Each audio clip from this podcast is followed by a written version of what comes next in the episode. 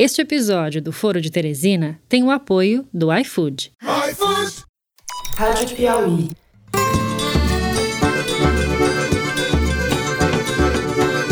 Olá, sejam muito bem-vindos ao Foro de Teresina, o podcast de política da revista Piauí. Pelo que eu tenho acompanhado o trabalho do ministro Pazuello, sei que ele tem feito um trabalho meticuloso e de forma honesta e, né, e competente. Então, se investigue e se chega à conclusão do que, que aconteceu na realidade. Eu, Fernando de Barros e Silva, na minha casa em São Paulo, tenho o prazer de conversar hoje com um belo quarteto. Em São Paulo, como sempre, aqui perto de mim, José Roberto de Toledo. Opa, Toledo! Opa! Oh, agora sim, a voz tá firme. Quer criar o auxílio emergencial de novo? Tem que ter muito cuidado, pensa bastante. Porque se fizer isso, não pode ter aumento automático de verbas para educação, para segurança pública. No Rio de Janeiro, Malu Gaspar, diretamente de Angra, ou Búzios, ou Ilha Grande, alguma coisa disso daí. Fala, Malu. Oi, gente. Vindo especialmente das férias para falar com vocês. Além do Toledo e da Malu, a gente tem hoje a participação do Bernardo Esteves, o homem que nos garante que a Terra é redonda, lá nas Alterosas. Fala, Bernardo. Oi, Fernando. Oi, pessoal. E a super Thaís Bilenque, em Brasília, essa cidade dominada pelos homens de bem. Bem-vinda, Thaís. Obrigada. Bom dia. É um alerta aos deputados e às deputadas que a intenção do presidente é transformar o parlamento num anexo do Palácio do Planalto. Bom, antes de entrar nos assuntos da semana, eu queria passar a palavra para a Malu para que ela conte para vocês o que ela está aprontando. Nós temos uma notícia que nos deixa com o coração apertado, mas assim é a vida. Diga, Malu. Pois é, gente, para quem está se perguntando o que, que, que eu saí das férias para participar do foro, na verdade eu tenho uma novidade, essa saideira, vamos fazer esse o nosso último foro, Everybody Together. Eu tô deixando a Piauí, vou para um outro projeto. Como diz o Fernando, né? A gente faz essas coisas, essas mudanças na vida com o coração apertado, mas a vida tem que andar, as coisas têm que continuar. A gente tem que seguir adiante. Depois eu conto para vocês para onde eu vou, mas agora vamos aproveitar, né? Todos os momentos desse último foro, que eu vou aproveitar junto com a querida Thaís Bilenque, que vai ficar no meu lugar. Thaís vai assumir essa bancada feminina, né, Thaís, do foro. Vamos botar para quebrar. Thaís vai me representar muito bem, que eu tenho certeza. Missão, hein, Malu? Que missão? Missão, missão. Missão para a qual você está qualificadíssimo, muito mais do que eu, né, querida? Manda ver. A gente vai se despedir da Malu no final do programa. A Malu deixa aqui, além de ótimos amigos, um legado e ótimas recordações. Nós, inclusive, vamos fazer um programa extra com os melhores momentos da Malu que não foram pro ar. Vocês vão conhecer a verdadeira não, Malu. Sacanagem. É, Isso sim é a verdadeira vingança. Deep Foro, Deep Foro. Brincadeira, pessoal. Bom, Thaís, super bem-vinda. Você já é de casa. É uma alegria pra gente ter você definitivamente no time do programa. Os Obrigada, deuses Fernando. das coisas erradas te saúdam. E o Teresino também. Obrigada, Fernando, Toledo, todo mundo pela recepção. É uma honra para mim fazer parte disso aqui e, obviamente, um belo de um desafio que a Malu tá colocando aí na minha vida agora, mas vamos embora. Thais Bilenque, você aguenta qualquer desafio. Vamos lá. Bom, antes de começar, dizer para vocês que talvez o áudio da Malu esteja um pouco prejudicado, porque ela tá nas Ilhas Seychelles, na verdade. Talvez o áudio não esteja muito bom. Vocês relevem, por favor. Muito bem, Vamos então aos assuntos dessa semana. A gente vai abrir o programa falando da situação das vacinas no Brasil, da revelação de que o governo brasileiro recusou um acordo em setembro para a compra de 70 milhões de doses da Pfizer. Vamos falar também da autorização do governo para que empresas comprem vacinas, mais um escândalo brasileiro. E vamos falar ainda da situação do general Pazuello, que está sendo investigado no inquérito que apura a responsabilidade dele na tragédia de Manaus. Em seguida, a gente fala das pesquisas divulgadas nessa última semana, que mostram uma queda da popularidade do presidente Jair Bolsonaro e o que isso tem a ver com o fim do auxílio emergencial, que agora o governo, pressionado pelo Congresso e pelos governadores, está cogitando estender por mais tempo. Por fim, no terceiro bloco, falamos da eleição no Congresso, que acontece nessa próxima segunda-feira, dia 1 de fevereiro. O interesse maior se volta para a disputa entre Arthur Lira, do PP de Alagoas, candidato de Bolsonaro, e Baleia Rossi, do MDB de São Paulo, candidato da oposição, com cinco aspas de cada lado. É isso, vem com a gente.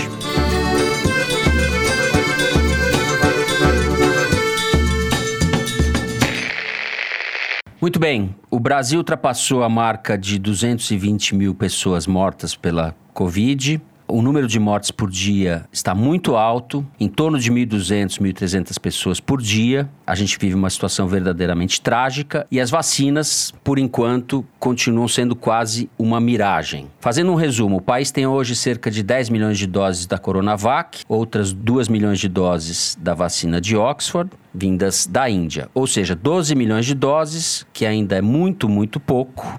E nessa semana, a China finalmente liberou os insumos para que o Butantan e a Fiocruz continuem produzindo vacinas. Mas os insumos só vão chegar no começo de fevereiro e as vacinas ficam prontas no final do mês, no caso do Butantan. A Fiocruz prevê para março. Tudo muito lento. A Pfizer escreveu uma carta para o governo brasileiro oferecendo 70 milhões de doses e o governo brasileiro considerou as condições ruins e não aceitou. O quadro geral não é bom, né, Bernardo? O que, que a gente pode esperar para as próximas semanas? Há alguma luz no fim do túnel para usar o roubar o título do podcast do Toledo? Olha, Fernando, eu não estou otimista, não. Claro, a gente começou a vacinar, mas a gente tem até agora 1 milhão e 300 mil brasileiros vacinados. Nesse ritmo, o mandato do Bolsonaro termina antes da vacinação, né? A gente viu essa semana uma aparente inflexão no discurso do Bolsonaro, em que pela primeira vez, talvez, ele mostrou considerar com algum apreço a ideia da vacinação, dizendo que podia ajudar a economia a retomar os eixos e tal, mas na minha cabeça eu não fiquei convencido. Você vê que ele dá muito mais de si quando ele está falando mal da vacina vacina, quando diz que não vai vacinar, que já pegou, que ele tem medo da vacina chinesa, enfim, ele passa muito mais autenticidade nessa hora do que quando ele fala que a vacinação é importante para a gente retomar a economia. Eu acho que, na verdade, assim, essa mudança me parece ser uma tomada de consciência da parte dele de que continuar negando a vacinação é o atalho mais rápido pro impeachment dele. Eu acho que ele tá vendo a água subir com rapidez e eu acho que, por um lado, ele quer faturar com isso também, ele tá vendo o Dória faturar com a questão da Coronavac, mas, sobretudo, ele tá vendo também, né, se o cerco tá se fechando. Tem um inquérito aberto contra o Pazuello. Se o Pazuello foi indiciado, quem sabe ele não é o próximo, né? Enfim, eu acho que ele vendo toda essa conjuntura, isso é o que, na minha avaliação, está por trás dessa mudança. Agora, eu não queria deixar de comentar, Fernando, eu acho que assim, o lado mais escandaloso do noticiário da pandemia essa semana foi essa tentativa de compra de vacinas por um pool de empresas privadas, né? Isso que é uma iniciativa que me parece totalmente imoral. Um movimento típico, assim, de quem é totalmente incapaz de pensar na pandemia como um desafio, um problema que a gente tem que enfrentar coletivamente. Esse talvez seja assim o maior desafio da nossa existência que a gente está enfrentando, né? Assim, como humanidade, mas como país aqui no Brasil. E os caras só querem saber de livrar o próprio rabo, né? Para usar a terminologia bem cara ao nosso presidente. É aquela história, farinha pouca, meu pirão primeiro. Essa é a mesma atitude, Fernando, do sujeito que no engarrafamento na estrada resolve ir pelo acostamento para ver se ele vai mais rápido e chega mais rápido na frente dos outros. Felizmente a AstraZeneca já mandou dizer que não vai vender para iniciativa privada, que só vende para para governos e para iniciativas multilaterais, mas os empresários estão insistindo e parecem não ter se tocado do mal que essa iniciativa pode causar para a própria imagem deles, né? Tá claro para mim, espero que esteja para todo mundo, que quem tem que se vacinar primeiro é quem corre mais risco de morrer, quem corre mais risco de congestionar as UTIs, né? É só ver os números, né? Israel, que já vacinou um contingente importante da população, as hospitalizações lá já caíram 60%. Nos Estados Unidos, que estão aumentando o ritmo de vacinação, isso começa a se refletir nos índices de hospitalização também. Desde o começo a gente fala isso, né? Quando a gente falava quase um ano atrás em achatar a curva, era disso que a gente estava falando, em não sobrecarregar os sistemas de saúde. E a gente tem que pensar a vacinação nesses termos, né? Como é que a gente faz com que a gente consiga dar conta com a nossa capacidade instalada de não ter gente morrendo sem oxigênio, de não ter gente morrendo porque não tem acesso à UTI, né? E a vacinação tem que ser pensada assim. Como é que eu evito que isso aconteça? E não como é que eu evito que a mulher da minha vida pegue a Covid, como um prefeito brasileiro disse, né? Para justificar a furada de fila, né? Pessoal, me confundi. Na verdade, não foi um prefeito, mas sim o secretário de saúde de Pires do Rio, em Goiás. Então, assim, se você é um empresário, tem dinheiro para comprar vacina, quer ajudar, o melhor que você faz é conseguir vacinas pro SUS, pra fila que tá organizada, né? Eu acho que É imoral tentar colocar os interesses privados na frente dos interesses coletivos. Houve um recuo de muitas empresas. Hoje, é quinta-feira, quando gravamos a manchete do Valor Econômico, inclusive, é sobre esse recuo. As empresas descartam de aderir à compra de vacinas, o que não retira em nada a gravidade, a imoralidade, o absurdo brasileiro que você salientou. E não retira, sobretudo, a obrigação do Bolsonaro de estar tá comprando essas vacinas, né? Assim, se tem gente falando, se tem vacina sobrando, sabe, ele deve estar tá satisfeitíssimo com isso, porque isso parece que desobriga ele de agir. É isso. Toledo. Então, Fernando, eu fiz uma atualização minha voz está mais grave dessa vez, não? As pessoas vão continuar a achar que eu vou morrer você tá amanhã. Você está melhorando, você está melhorando. Obrigado, Malu. Eu atualizei aqueles números que eu calculei e falei na semana passada sobre a velocidade uhum. da vacinação no Brasil. Melhorou, melhorou muito. A gente está numa média diária de 120 mil pessoas sendo vacinadas, mas ainda é muito insuficiente. Nessa média de 120 mil por dia, ou seja, vacinamos até agora menos de 1% da população, 0,9% da população, que dá uma média de 0,08% da população sendo vacinada cada dia, Vai demorar três anos e cinco meses para o Brasil vacinar todo mundo como precisa vacinar, porque as vacinas que a gente está usando têm uma eficácia proporcionalmente mais baixa do que as da Moderna e da Pfizer. Né? Três anos e cinco meses não dá. Obviamente, ninguém aguenta, vai aprofundar ainda mais a crise econômica e o número de mortos vai ser gigantesco. Então,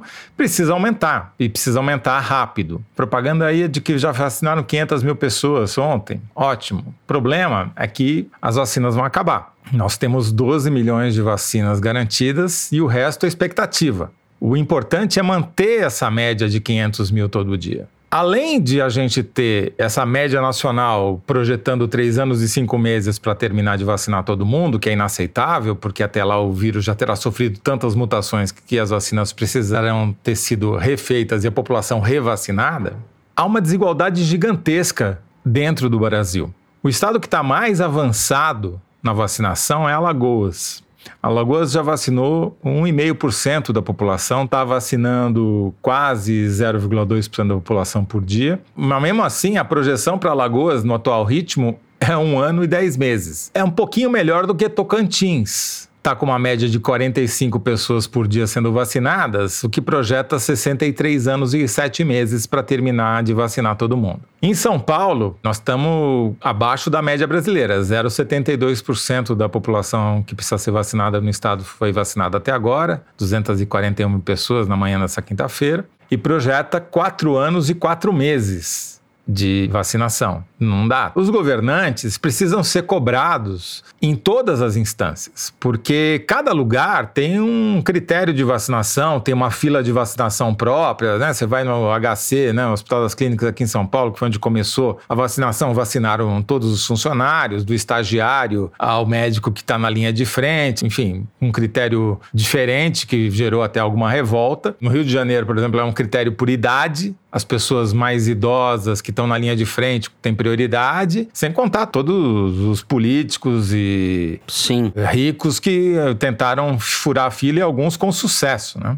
Zé, ah. além disso que você falou, cada lugar tem sua própria fila. Em São Paulo, por exemplo, eles estão usando todo esse primeiro lote para vacinar uma vez e não fazendo como outros estados estão fazendo, segurar uma parte do lote para vacinar as pessoas pela segunda vez, o grupo prioritário. Então não há uma coisa homogênea no Brasil nem em relação a isso. Esse é o grande problema. Os lugares que estão mais bem sucedidos na vacinação, Israel. Israel já vacinou metade da população. Tudo bem, é um país pequeno, uma população concentrada, mas está muito à frente de qualquer outro país. Os Emirados Árabes, que estão em segundo lugar, vacinaram 28% da população. O Reino Unido, que está em terceiro lugar, vacinou 11% da população. Enfim, o que eu acho que é importante que você aprende com esses lugares é que precisa ter unidade, precisa ter coordenação, precisa ter uma política nacional que valha para todo mundo, que seja a mesma. Não dá para ficar criando exceções, não dá para ficar furando a fila, não dá para ter solução individual. A lógica da vacinação é coletiva. Você não se vacina para você ficar imunizado.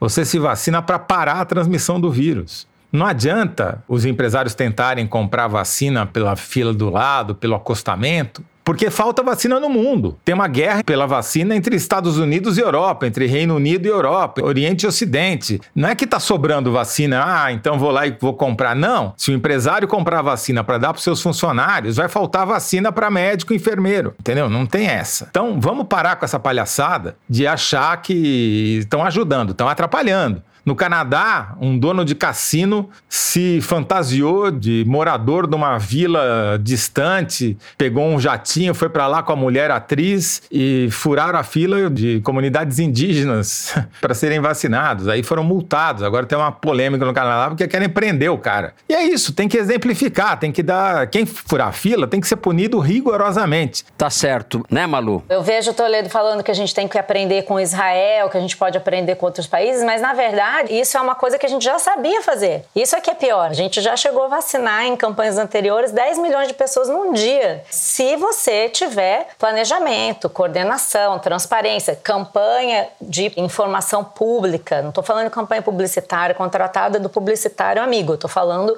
campanha de informação pública da importância da vacinação, de como vacinar, de como vão ser os critérios. Esses números mesmo que a gente está pegando de vacinados são de levantamentos independentes, a gente não sabe qual é o nível de controle que o Ministério da Saúde tem desse trabalho, de como está sendo esse trabalho, e aí a escassez é grande. O governo parece não estar tá se dando conta disso, porque ao mesmo tempo fica com essa gambiarra de dar uma dose e depois ficar esperando ver como é que compra a próxima dose, correndo o risco de jogar todo o trabalho que foi feito até aqui fora e não presta atenção no mais importante. São dois desafios, principalmente. Um é esse que eu falei, da coordenação, da transparência, do planejamento planejamento que não foi feito. E eu acho que isso leva a esse movimento de empresários tentando vacinar seus funcionários, que na verdade, além de ter todos esses problemas que vocês falaram, é uma não questão, né? Porque não tem as vacinas. O que eles estão tentando fazer é conseguir entrar na fila daqui para frente. Mas ainda existe uma diretriz de priorizar o fornecimento de vacinas para governos. A própria OMS tem essa diretriz. Mas o nosso governo, ao contrário de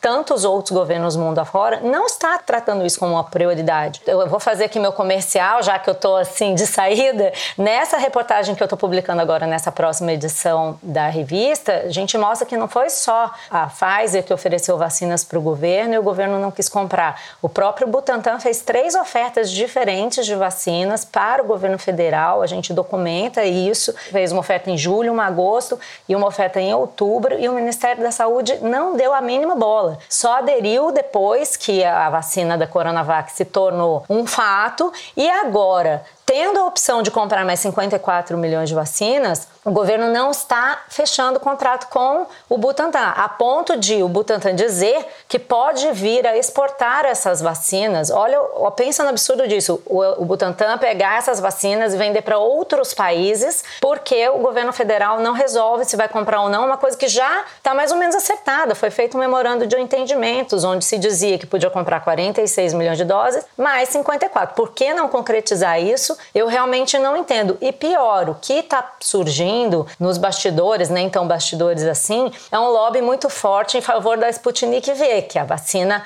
russa que no Brasil deve ser fabricada por uma empresa chamada União Química. Essa empresa está fazendo um lobby pesadíssimo no governo federal. O principal produto dessa empresa é aquele Vodol, sabe aquele creme para calos? E ela agora está se propondo a fazer a vacina. O dono dessa empresa é um empresário chamado Fernando Marques, que em 2018 se candidatou ao Senado pelo Distrito Federal, filiado ao Solidariedade, foi o candidato mais rico da eleição com patrimônio de 667 milhões de reais, ficou em nono lugar, contratou como lobista para a empresa dele diretor de negócios e tal, o Rogério Rosso, ex-deputado federal do PSD, que foi candidato do Eduardo Cunha na sua sucessão na Câmara. E essa empresa está abordando todos os governadores, já levou governadores para visitar a sua fábrica, está super articulada no governo federal, tentando achar um jeito de vender vacinas ao Brasil. Ocorre que a Sputnik não tem estudo clínico de fase 3. A Anvisa fez uma inspeção na fábrica ontem, anteontem, considerou que não tem linha de produção capaz de fazer vacina em larga escala e não tem registro nenhuma das agências que a lei brasileira determina que podem ser validados aqui. Existe um esforço em Brasília para aprovar uma vacina e de vários governadores que agora estão apelando para o argumento ideológico, tipo, ah, só porque é a Rússia a gente não pode comprar. Quer dizer, é uma distorção completa de prioridades. Você ter uma vacina que está disponível, tem a AstraZeneca que precisa fazer um esforço para trazer as vacinas da Fiocruz e as pessoas, é uma boa parte desses lobistas, esses operadores em Brasília tentando viabilizar uma vacina que não tem. Ah, foi aplicada no Paraguai, foi aplicada em outros países? Foi, mas nós estabelecemos uma regra e em torno dessa regra todo mundo se digladiou ao longo de meses, reclamando que a Anvisa estava sendo utilizada politicamente, os caras fizeram lá a live da Anvisa na aprovação da vacina e todo mundo agora aceitou que isso é um critério. Então agora vem uma outra empresa que a gente não, não tem histórico de produção de vacinas, nós temos que aceitar, sendo que tem disponível 54 milhões de doses que o governo não vai comprar. É o retrato de como a gente continua, com tudo isso que vocês já falaram, perdidos no meio de um rame-rame político que não constrói, sem prioridade alguma para as pessoas. Esse inquérito que vai investigar o Pazuello já podia incluir aí esse braço, porque tem alguma coisa muito estranha aí acontecendo quando o governo dedica mais tempo a tentar dar um jeito de aprovar uma vacina que não está aprovada do que a comprar uma outra que está aprovada, assim, não dá para entender. Eu só preciso dar um crédito aqui, Fernando. Os dados sobre vacinados, eu estou extraindo de um site que está coletando esses dados dos governos estaduais, que é o Coronavírus BRA, de Brasil 1. Então, coronavírus bra1.github.io. Eu chequei com os vacinômetros dos estados, os dados estão batendo, então acho que é confiável seguir lá. Porque o Ministério da Saúde não consegue nem sequer colocar no site dele os dados detalhados para o Brasil inteiro. Bom, eu então me despeço temporariamente do Bernardo, que volta ao final do programa incorporamos a Thaís agora a partir do segundo bloco. A gente vai encerrando aqui o primeiro bloco do programa. Vamos falar em seguida da popularidade de Bolsonaro e das trapalhadas que ele anda fazendo. Fique aí que a gente já volta.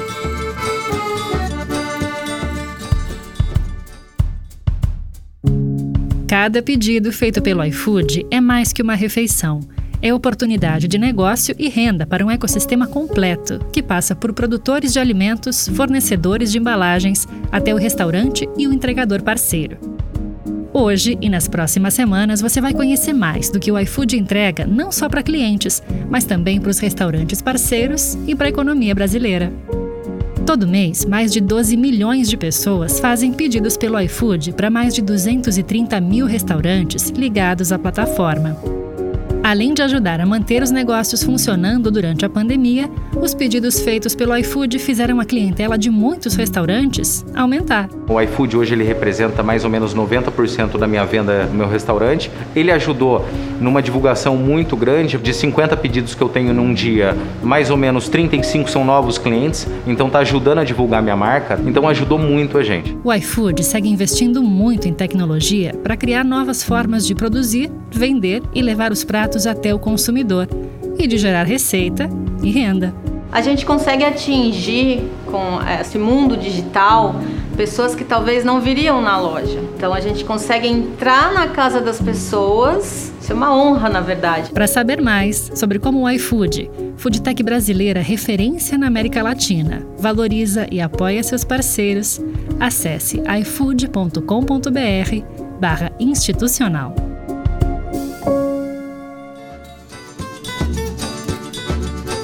Muito bem. Datafolha que foi divulgado na semana passada mostrou que a parcela dos brasileiros que considera o governo Bolsonaro ruim ou péssimo aumentou para 40%. Eram 32 na pesquisa anterior. A aprovação, ou seja, o ótimo e bom, caiu para 31%. Outras pesquisas que o Toledo chegou a comentar aqui no último programa também retrataram essa mesma tendência. A gente tem, evidentemente, como causas principais dessa mudança de humor do brasileiro, a tragédia de Manaus, a percepção de que o plano de vacinação era algo inexistente até anteontem, e ainda hoje, como a gente disse no primeiro bloco, essa inexistência permanece. E além disso, a questão do auxílio emergencial, que durante nove meses despejou na economia 320 bilhões de reais, acabou no começo do ano agora, e volta a ser uma pauta agora do novo Congresso, que vai ser eleito na segunda-feira. Há o rumor de impeachment no ar, né, Zé? Cresceu um pouco, ou bastante. Vários grupos que não estavam vocalizando essa ideia do impeachment do Bolsonaro passaram a vocalizar. Ainda estamos longe, a meu ver. O que, que você acha? Repito o que eu falei na semana passada, com a diferença que eu acho que da semana passada para essa, nós não ficamos mais perto do impeachment. Porque se você pegar as pesquisas, tanto do Datafolha quanto do IDEA, Big Data, que foi a que a gente comentou a semana passada, os percentuais de avaliação negativa cresceram muito, mas estão longe dos percentuais que a gente via quando o Collor e a Dilma sofreram impeachment. Então, no caso do Ideia Big Data, que tem uma série mais constante, chegou a 45% de ruim e péssimo, como a gente falou na semana passada. Estava abaixo de 35, cresceu mais de 10 pontos num período curto de tempo. A meu ver, isso está relacionado a três coisas. A principal delas é o fim do auxílio emergencial, porque isso traz um impacto gigantesco na vida das pessoas e com um impacto também na economia local. Então, o que o Bolsonaro talvez ainda não tenha percebido totalmente é que no interior do Brasil, cidades que tiveram uma injeção brutal de dinheiro nas suas economias graças ao auxílio emergencial, vai haver uma redução abrupta da atividade econômica, do consumo, e isso vai impactar negativamente a popularidade dele. Continua sendo um não assunto na internet, tirando o André Janones, que continua brilhando no Facebook quando fala desse assunto, continua não sendo um tema de debate no Twitter, por exemplo, e é um tema que o governo foge e o Bolsonaro só fala quando obrigado. Até porque eles não têm uma proposta né, sobre o que fazer para retomar esse auxílio que foi fundamental para evitar que a popularidade do Bolsonaro no final do ano passado chegasse aos píncaros da inglória. Né? A epidemia pesou? Provavelmente sim,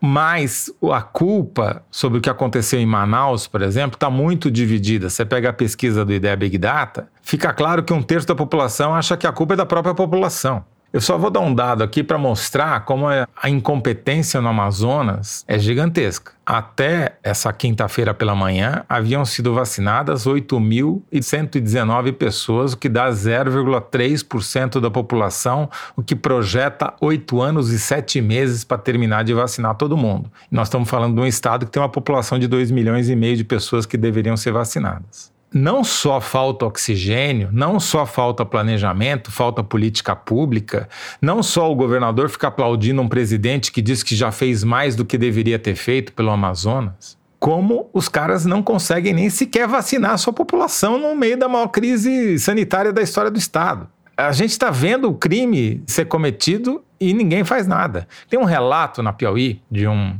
um rapaz que foi descoberto pela jornalista Cristina Tardalha, que ele relata o que foram as últimas duas semanas da vida dele em Manaus, quando ele perdeu o pai, a madrasta e a mãe. Precisa ler para você ver o drama que essas pessoas estão vivendo lá. O governo acha, o Bolsonaro acha que já fez demais. A questão da vacinação é um assunto onde o Bolsonaro perde de lavada nas mídias sociais. O levantamento aqui da Arquimedes continua mostrando, eles têm lá 15, 17, não chega a 20%.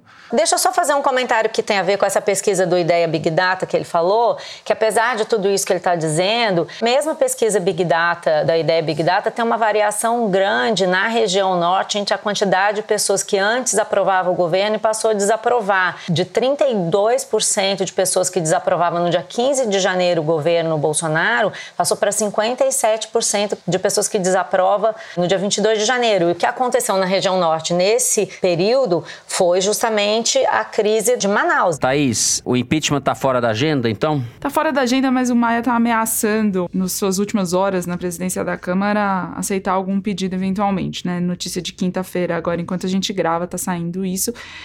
E o Maia fez isso ao longo de todo essa, esse último mandato dele, que foi não arquivar os pedidos, então tem 56 lá parados, e também não abri-los, quer dizer, sempre uma certa ameaça velada, mas nem tanto para o governo. E por isso também que o pessoal do Lira dizia que ele estava tentando adiar a eleição para o dia 2 para ter um dia útil na presidência e fazer ainda mais um pouco dessa ameaça. E agora, por causa da articulação do governo a favor da candidatura do Lira, ele está dizendo que talvez então vai abrir finalmente um pedido de impeachment. Se ele fizer isso, é notícia, obviamente, porque até aqui o que todo mundo disse durante meses e meses e meses é que com essa popularidade do, do Bolsonaro, embora baixa, não é baixa o suficiente, não chega perto de uma popularidade de Dilma e Collor às vésperas dos processos de impeachment. E a conta que também o mundo político sempre fez foi que era preferível ter um Bolsonaro cambaleante em 2022 com os passivos que ele tem de denúncias e Queiroz e a pandemia e a economia e os filhos e etc, do que um Mourão recém-empossado com o frescor da tinta da caneta dele na mão querendo se reeleger. Agora, ir pro tudo ou nada, né, de o Maia chegar é uma coisa muito arriscada, porque se ele perder e o Bolsonaro vencer, ele sai ainda mais forte.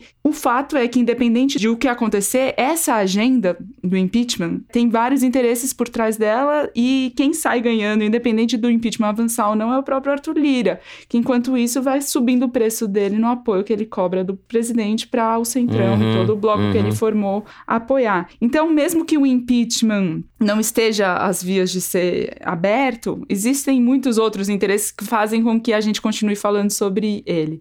Em relação à questão da popularidade, Toledo estava dizendo que não tem plano o governo para substituir o auxílio emergencial e todo mundo sabe que essa conta vai chegar, já está chegando. Conversei com um assessor do Paulo Guedes ontem que disse exatamente isso. Não tem carta na manga, não tem estratégia, não tem nada. Eles mesmos admitem, eles estão em compasso de espera para ver o que, que vai acontecer na eleição da Câmara e do Senado. O Senado está bem mais adiantado, que o Rodrigo Pacheco é o candidato do Bolsonaro e deve ganhar. Até lá, a equipe econômica está querendo resgatar, eles estão querendo ressuscitar alguns projetos, algumas bandeiras que até agora nunca deram em nada, enfim, tem a PEC emergencial que ajudaria, aliviaria as contas do governo num momento em que não se quer furar o teto. Bolsonaro tem essa restrição em falar objetivamente sobre o auxílio emergencial, porque ele sabe que se ele der qualquer declaração que for entendida no mercado como uma ameaça ao teto de gastos, a chance de você ter aqueles circuit breakers, né, da bolsa ter que suspender as atividades porque o mercado foi a loucura,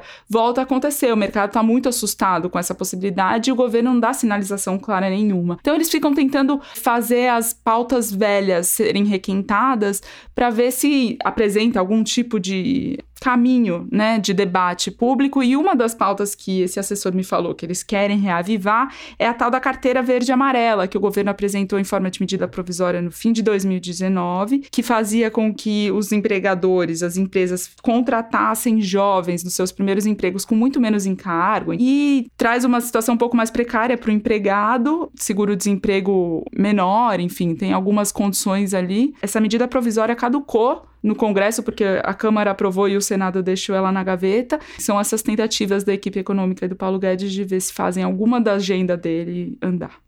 Pegando um pouco o que você e o Toledo falaram, o Toledo falou do peso do auxílio emergencial e você falou da ausência que o próprio assessor do Ministério diz que não tem plano B, não tem nada na gaveta. Eu me lembro das discussões no começo da pandemia, quando o Paulo Guedes dizia que com as reformas de 4, 5 bilhões estava resolvido o coronavírus. Depois veio o Congresso, praticamente obrigou o Bolsonaro a fazer o auxílio de 600 reais, né? Agora, acho que está muito claro para o Bolsonaro, eu não sei como eles vão fazer, porque realmente vai ter que criar receita uma perspectiva de receita, porque alguma coisa vai ter que ser feita em relação ao auxílio emergencial. Então, algumas coisas que vocês foram falando, eu fui anotando aqui. Conta, por exemplo, a popularidade do presidente está baixa e isso levaram um impeachment. Na última pesquisa da Datafolha, eles mostram uma tabela com como é que estava a popularidade de cada presidente com períodos equivalentes de todos os presidentes e o Temer, após um ano e 11 meses, seria equivalente a dois anos, tinha 70% de ruim péssimo.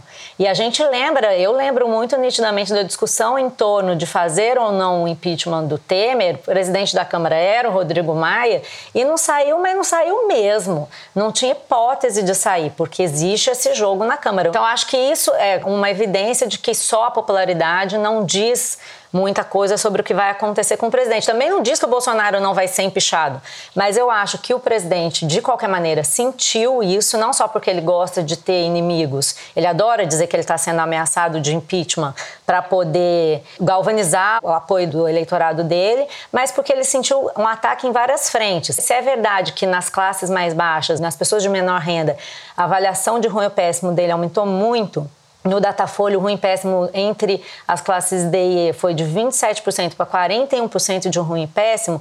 Nas classes A e B, o que está pegando é a vacina e a gestão da pandemia. Então, ele está tendo que resolver dois problemas. Eu tenho a impressão de que esse tipo de tensão deixa ele nervoso quando aparece, por exemplo, um caso como o do leite condensado. É um assunto que gera meme, que precisa de contextualização, porque de fato não é o Palácio do Planalto que comeu todo aquele leite condensado, é o governo federal. É uma coisa mais propícia a memes. Mas por que, que ele responde? Porque ele sabe que esse tipo de assunto é caro a um determinado público que ele não quer perder. Se começar a passar para todo mundo que o governo dele rouba no leite condensado, isso é ruim para ele. Agora, tem uma coisa que eu queria colocar como provocação aqui.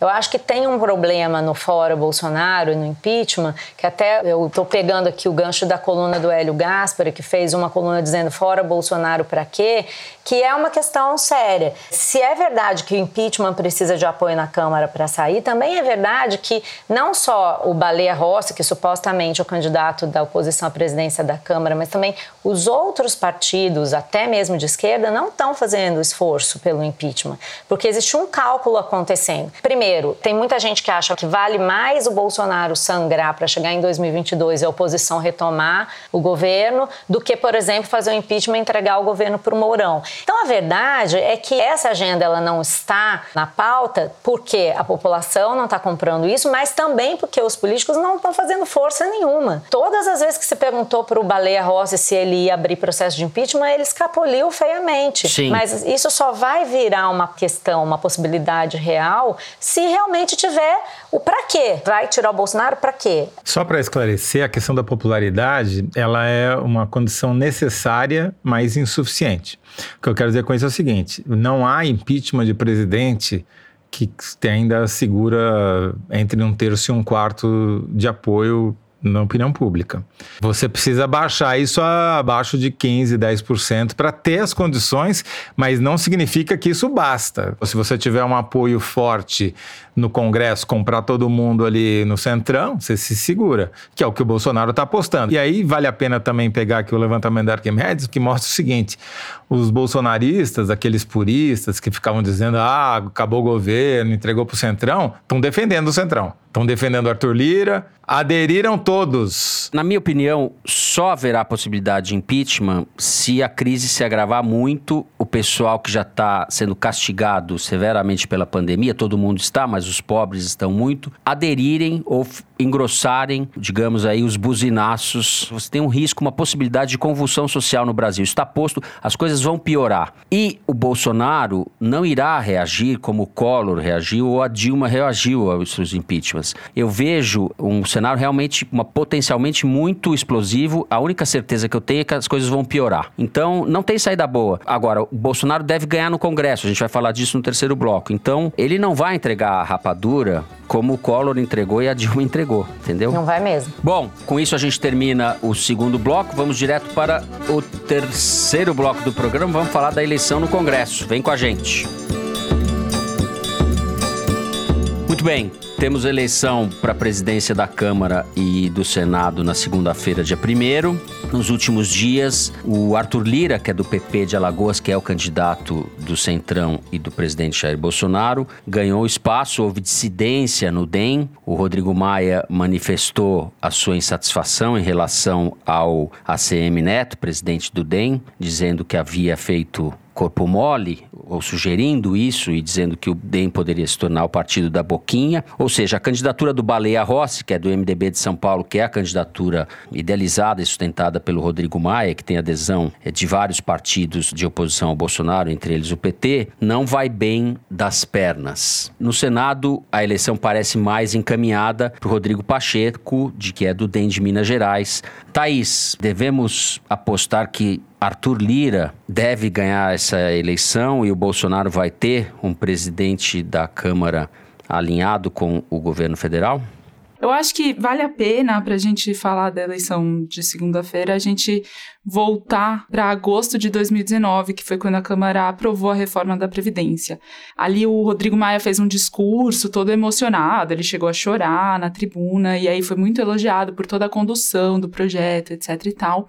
E acho que a gente hoje, retrospectivamente, pode concluir que foi o auge do poder dele naquele momento. E por causa desse auge de poder também ficaram claras naquele momento as diferenças, para não falar disputa dele com a ACM Neto, que é presidente e era presidente presidente nacional do DEM desde aquela época, que são os dois, entre aspas, representantes, expoentes da ala jovem do DEM depois da repaginação do antigo PFL. Bom, em dezembro último agora, de 2020, tudo tinha mudado. O Rodrigo Maia apareceu muito mais fraco quando o Supremo negou o aval para ele disputar a presidência da Câmara pela quarta vez. O Arthur Lira saiu na frente e oficializou a candidatura dele com apoio explícito do Bolsonaro. E o Maia, nesse momento, fez o seguinte: ele pegou os cinco deputados que queriam disputar a sucessão com o apoio dele, pôs todo mundo na mesma mesa e falou: decidam. Eram eles o Agnaldo Ribeiro, o Baleia Rossi, o Elmar Nascimento, o Marcos Pereira e o Luciano Bivar. É óbvio que isso deu errado. O Maia queria, ele mesmo, o Agnaldo Ribeiro. Só que o Agnaldo Ribeiro é do Partido Progressista e já tinha lançado o Arthur Lira. Então, o Agnaldo ficou para coordenar a campanha do Baleia Rossi. O Luciano Bivar é o presidente do PSL e, inicialmente, apoiou a candidatura do Baleia Rossi, mas a maioria bolsonarista conseguiu reverter essa decisão e agora o PSL, que é a segunda maior bancada da Câmara, está com Arthur Lira.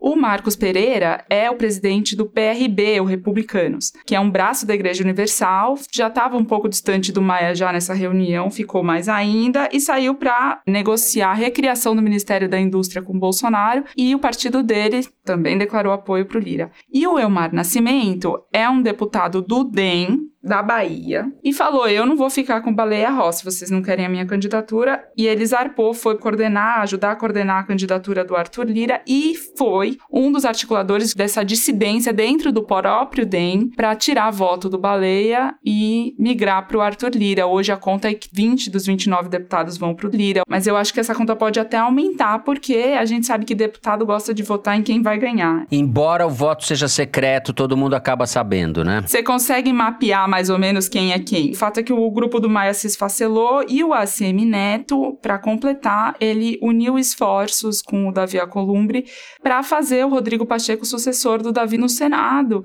E aí eles buscaram nessas negociações exatamente o apoio do Partido Progressista do Arthur Lira e aí, o que ninguém fala em português, claro, mas deixa entender, é que eles fizeram essa troca de liberar os deputados do DEM na Câmara de votarem no Arthur Lira, desde que o Partido Progressista apoiasse Rodrigo Pacheco no Senado. E tudo isso é importante muito menos porque fulano vai comandar a Câmara, esse clã vai comandar o Senado, e muito mais porque reorganiza toda a oposição e toda a situação para 2022. Porque o Rodrigo Maia tem uma postura de oposição, ele articula com o Luciano Huck, com o Ciro Gomes, com o PSDB do Dória, que são todos eles candidatos à oposição do Bolsonaro em 2022. E o ACM Neto tem um plano, pelo menos inicialmente, de disputar o governo da Bahia, e ele não quer que o Bolsonaro tenha um candidato próprio. E aí, então, ele mantém essa distância segura do Bolsonaro. E o Davi Alcolumbre negocia também entrar no governo Bolsonaro com algum ministério. Então, o cenário é esse. E o Planalto, durante janeiro todo, estipulou como grande missão, como grande luta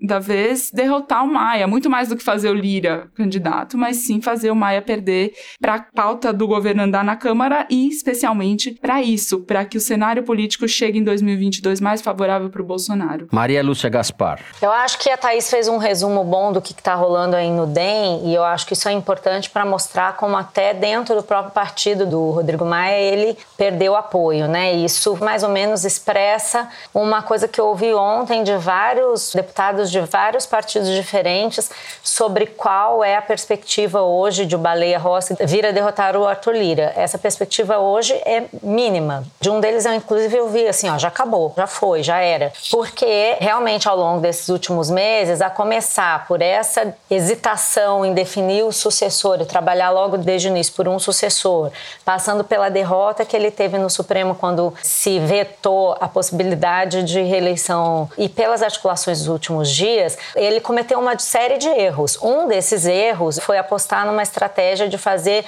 um discurso nacional de oposição ao Bolsonaro, como que se fosse, olha, se você é um deputado que tem respeito pelas instituições, que está preocupado com a democracia e que quer segurar o poder do presidente, você cola com a gente. Houve muito essa tentativa de fazer da parte do Balei um discurso para o público externo e da parte do Arthur Lira um discurso para o público interno, varejo da Câmara e tal. No caso do Balei, houve dois problemas. O Rodrigo fez esse discurso, mas como a gente já falou no último bloco, tem 56 pedidos de impeachment, pedido de abertura de CPI e na prática mesmo ele não tomou nenhuma iniciativa, como também o próprio Baleia tem feito um discurso hesitante, dizendo que não vai fazer impeachment. Eu assisti a participação dele no último programa Roda Viva e eu fiquei impressionada que nem o ministro Pazuello ele consegue criticar. O cara quer se vender como oposição, mas ele não tem gesto de oposição, ele não faz oposição, ele nem fala como se fosse oposição. Qual é a vantagem de um bloco de deputados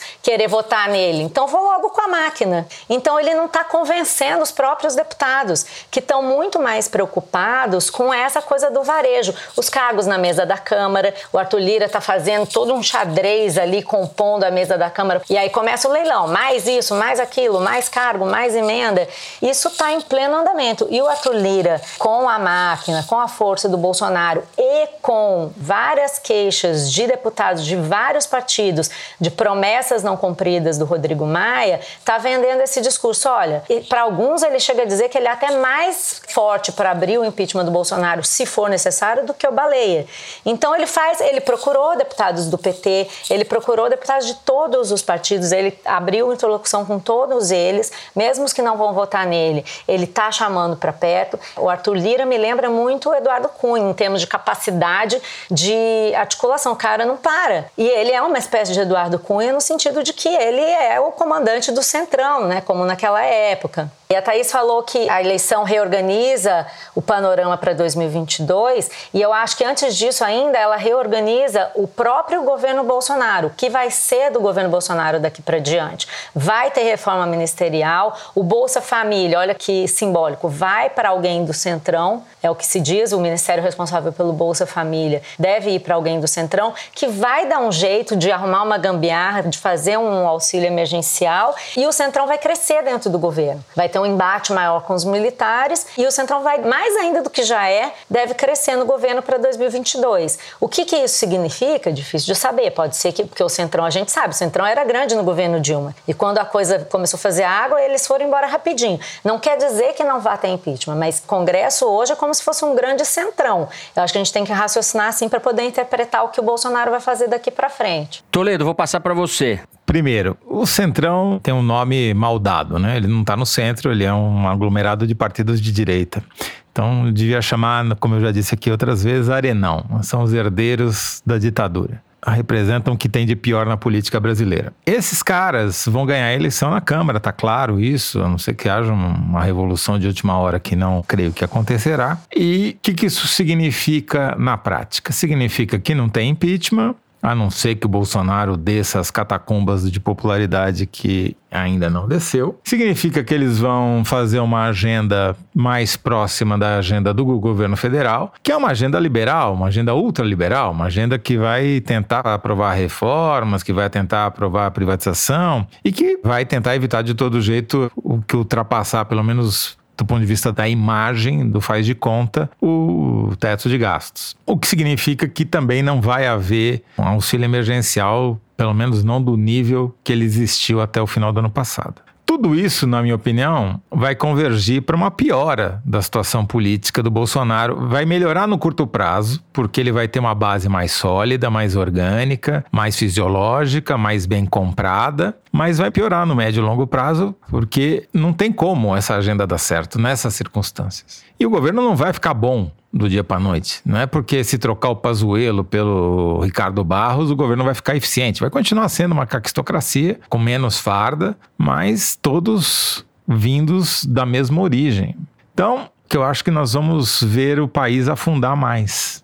É isso que vai acontecer, infelizmente. Muito bem. Com parte desse naufrágio que você acaba de se referir, a agenda que é cara ao Bolsonaro e a agenda de costumes e em relação à segurança pública, eu acho que tem coisas bastante regressivas que voltam a ter chance de ganhar espaço e virar lei no Brasil com a vitória do Centrão. Bom, é isso. Eu encerro o terceiro bloco do programa. E com isso é chegado. Ah, Kinder Ovo, Kinder Maria Lúcia Ovo. Gaspar. Ah, você vai me poupar do meu último Kinder Ovo? Não é possível. Vai ser o último Kinder Ovo da Malu. É. Eu vi que andou rolando uma moleza aí pra vocês semana passada.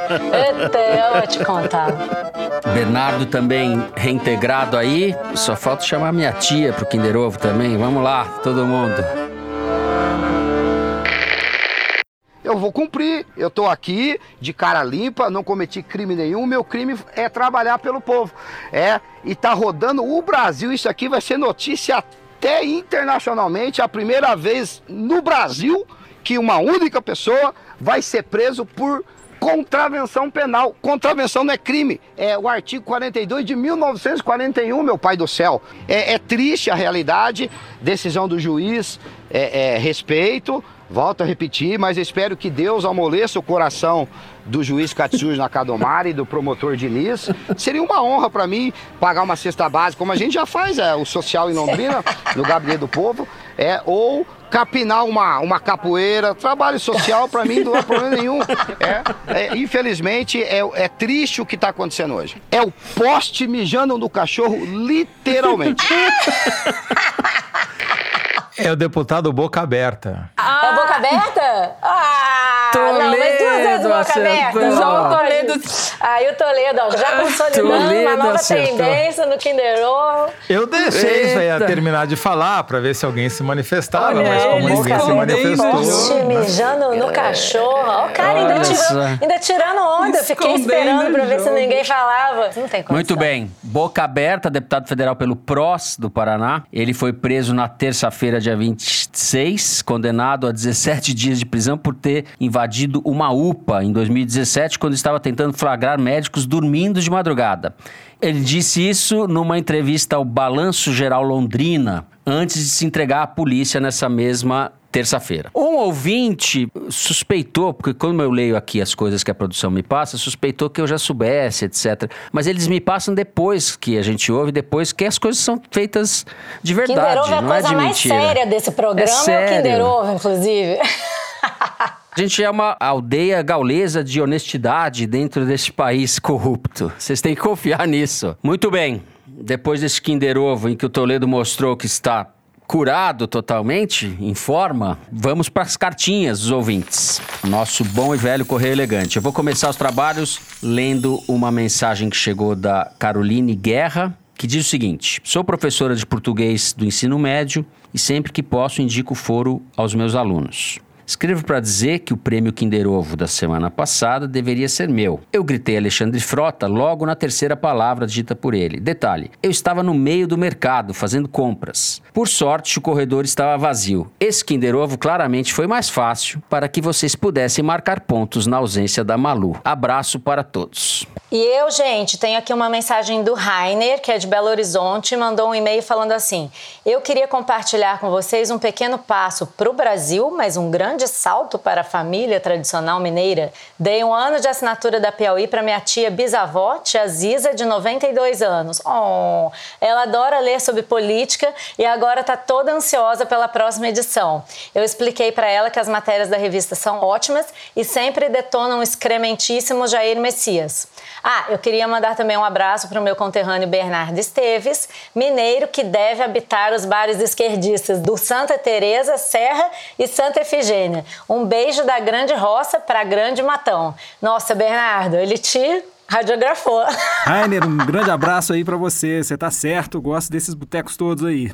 Malu tem uma mensagem aqui que você vai curtir. Quem mandou foi o Matheus por e-mail dizendo assim: Sempre admirei a Malu Gaspar por seus diversos predicados, mas recentemente descobri que um dos seus maiores feitos é participar de grupos bolsonaristas no WhatsApp sem convulsionar. Há poucos dias entrei num grupo de médicos formados na minha faculdade. Só me deparei com fake news, teorias da conspiração e apoio à cloroquina. Meu celular tá até ficando sem memória. Em suma, Malu, você é vitoriosa também nesse campo. Eu só continuo resistindo dentro do grupo em sua homenagem. Obrigado por tudo. Isso aí, fica firme, vamos embora. Vamos continuar infiltrados, meu filho, que é a coisa mais, mais importante que nós podemos fazer pela democracia. Bom, recebemos aqui uma mensagem vinda de Berlim do Nicolas Wagner Bozolo. E ele é muito interessante a mensagem dele, é uma revelação etimológica. Então vamos lá. Como vocês sabem bem, a palavra caquistocracia tem sua origem no grego kakos, que significa ruim, mal. O que vocês não sabiam é que na Grécia Antiga havia uma conexão entre a caquistocracia e a merda milanesa. Isso porque a palavra cacos deriva de caca, que significa defecar. Ou seja, desde os tempos de Platão já se sabia que para ir da caquistocracia para a merda milanesa, falta apenas ovo e farinha de rosca. Obrigado pelo programa e um abraço em todos vocês. Antes de terminar, eu vou ler uma mensagem bacana que a gente recebeu da Glaucia Foley, aqui de Brasília. Ela falou o seguinte: Meu marido, Conor Foley, começou a ouvir o foro, a princípio, para praticar seu português. Não demorou muito e ele ficou viciado em ouvi-los. Esses dias ele comentou que adoraria tomar cerveja numa mesa de boteco com vocês. Esse é o maior elogio que alguém pode receber de um inglês irlandês. Dia 26 foi seu aniversário e acho que ele ficaria feliz de receber um happy birthday de vocês. Saudações de Brasília. Happy birthday, Connor! Happy birthday! Happy birthday! Muito Gente. bem! o Toledo já tá a toda. Tá toda, tá toda. Toledo cantor. Muito bem. Então, antes de encerrar o programa, Malu Gaspar, vou passar a palavra para você, né? Diga lá. Chegou o momento, né? Bom, gente, nem sei como é que eu começo a falar, porque eu já vou começar a chorar, já sei. eu nem consigo começar a falar. Respira fundo aí. Vamos lá. Difícil, é difícil me despedir de vocês. Porque eu sempre fui muito feliz na Piauí, sempre fui muito feliz no foro. Não só por fazer algo que eu gostava, mas também porque eu trabalho com gente que eu gosto. Sempre trabalhei com pessoas que eu respeito, que eu admiro aqui na revista. A gente ri, se diverte, briga. Mas também porque eu aprendi muito, muito, muito. A pessoa que eu sou hoje não tem nada a ver com a pessoa que entrou aqui na revista. Quem acompanha o programa já ouviu a gente falar sobre o foro, sabe? Quanto a gente tinha dúvida no começo, né, sobre fazer o podcast, se fazia sentido, se alguém ia ouvir, se a gente sabia fazer isso. E depois o foro aconteceu, cresceu, apareceu. E para mim foram três anos de muita descoberta, assim, muito aprendizado. Eu descobri que eu podia continuar sendo repórter, mesmo dando opinião. Eu descobri que eu podia fazer um programa de debate sobre política que eu nunca tinha feito, sem passar vexame, né? Sem passar muito, hum. tem passar muito vexame, só um pouquinho de Não, vexame. Um pouco, a gente Aprendi passa. muito. A gente passa, mas agora faz parte, né? Aprendi muito sobre esse mundo digital, o universo dos podcasts, enfim. A Piauí e o Foro me abriram um mundo que eu adoro, mudou a forma como eu faço e eu vejo o jornalismo. Eu sou uma jornalista melhor hoje por causa da Piauí do Foro. E aí que entra essa nova fase, né? Vocês me conhecem, já me conhecem um pouquinho, sabem que eu tenho bicho carpinteiro, que eu sou super inquieta.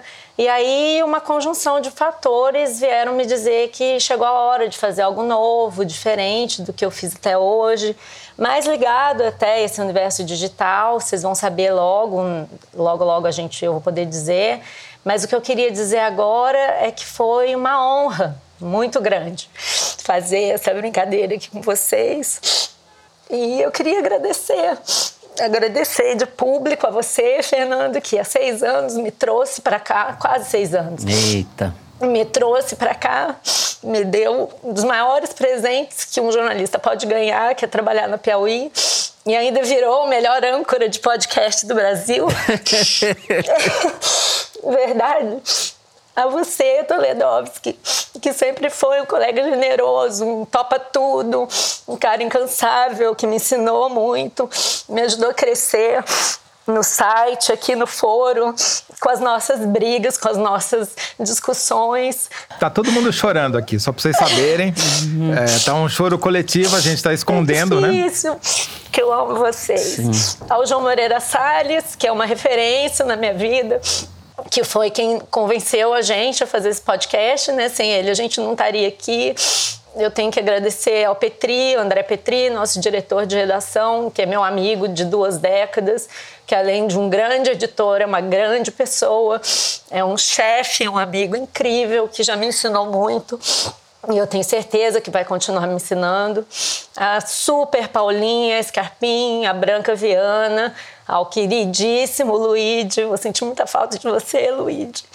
Ao Bernardo, querido. A Evelyn, a Clara Helstab, a Mari Faria, toda a equipe da Novelo, que me aguentou semanalmente, bravamente, nesses anos. E a todo mundo da Piauí, que eu queria poder dizer todos os nomes, mas não dá tempo, mas que não por acaso a nossa Beth chama de família piauína. Então eu só tenho a agradecer de ter tido o privilégio, a honra de ter tido vocês na minha vida.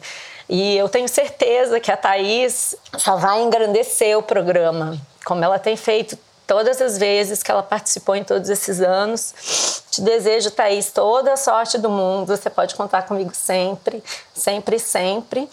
E eu queria dizer que a gente se separa aqui, mas só profissionalmente, porque vocês vão ficar no meu coração, vou levar vocês comigo para onde eu for. Eu vou sentir saudades. E, enfim, um beijo para vocês, até a próxima. E desculpa o choradeiro, mas eu sou assim, tem jeito. Malu, saudades recíprocas. Já estamos sentindo saudades desde já. Você vai fazer muita falta, independentemente de, de tudo que a Thaís vai trazer de bom para o programa. Mas é, queria te agradecer, porque sem você o foro jamais teria decolado como decolou. É isso. É até difícil falar. Você sempre apronta com a gente, né? Deixou todo mundo emocionado. É porque é a, gente, a gente se gosta mesmo, né? A, é. gente, a gente não briga, é encenação. Não, não, é. é. Não é haver teorias uma... conspiratórias, né, Toledo? É. Eu saí correndo de você. Não tem nada disso, gente. Eu tô querendo crescer profissionalmente e acho que é a hora, mas eu nunca vou esquecer o que eu passei aqui. Aliás, sem o que eu passei aqui, eu não teria o futuro que eu vou ter. É uma honra trabalhar com você, uma alegria também ser seu amigo. E você é uma das grandes jornalistas brasileiras, mesmo. Então, tudo de ótimo para você. Eu tenho certeza que você vai continuar brilhando. Super beijo. E faltou agradecer ao nosso ouvinte, né? Que é responsável também pela gente estar aqui há tanto tempo, né? O Segura principal. a onda pra gente. Ouvinte que sempre escreve, que sempre manda e-mail, que tá sempre nas redes falando da gente. Sem vocês não teria acontecido nada, na verdade, né? Eu vou sentir falta também de vocês, mas espero que vocês me acompanhem aí pela vida, pelos trabalhos que eu for fazer. E, enfim, gente, vou estar tá ouvindo foro toda sexta e eu vou acertar todos os Kinder Ovo que vocês vão ver, que vocês não vão saber, mas eu vou acertar. Vamos saber porque você vai publicar no Twitter antes. Eu vou falar, Exato. eu acertei, eu acertei, CPI. enfim, gente. Malu, privilégio imenso ter sido seu colega por esses anos todos. Aprendi demais e me entusiasmei muito com seu alto astral. Te desejo muita sorte e sucesso e felicidade nessa próxima etapa. E tô na torcida pra gente poder voltar logo aos karaokês, né? Será que demora ainda? Ah, os karaokês eu posso ir, né, é. gente? É, Malu, eu também ó, vou me empenhar aqui para manter a régua alta que você, junto com o Toledo e o Fernando, estabeleceram. É uma honra, assim, fazer essa passagem aqui para mim. Tô sempre mirando o norte que você representa. Obrigada. Muito bem. Ai, enfim, muita emoção. Bom, eu tenho agora que encerrar o programa. Vamos lá. O Foro de Teresina é uma produção da Rádio Novelo para a revista Piauí, com a coordenação geral da Paula Scarpim. O nosso diretor é o Luiz Maza. Os nossos produtores são a Mari Faria e o Marcos Amoroso. O apoio de produção em São Paulo é do Vitor Hugo Brandalize, da Clara Reustab, do Renan Suquevicius e da Cláudia Holanda. A edição do programa é da Evelyn Argenta e do Tiago Picado. A finalização e a mixagem são do João Jabassi, que também é o intérprete da nossa melodia tema, composta por Vânia Salles e Beto Boreno. A nossa coordenação digital é feita pela Kelly Moraes e pela Juliana Jäger. A checagem do programa é feita pelo Plínio Lopes. O Foro de Teresina foi gravado nas nossas casas, no Estúdio Madruga e na Imago Filmes, sempre com o apoio do nosso querido Dani Di e do Gustavo Zisman. Eu, Fernando de Barros Silva, me despeço da turma de sempre. José Roberto de Toledo. Tchau, Toledo. Tchau, Fernando. Malu, até breve. Thaís Bilenque. Tchau, Thaís. Tchau, gente. Um beijão, Malu. Bernardo Esteves. Tchau, Bernardo. Tchau, Fernando. Tchau, gente. Um beijão, Malu. Voa alto. Malu Gaspar. Até breve, Malu querida. Tchau, gente. Até a próxima. É isso. Fiquem com a gente. Até semana que vem.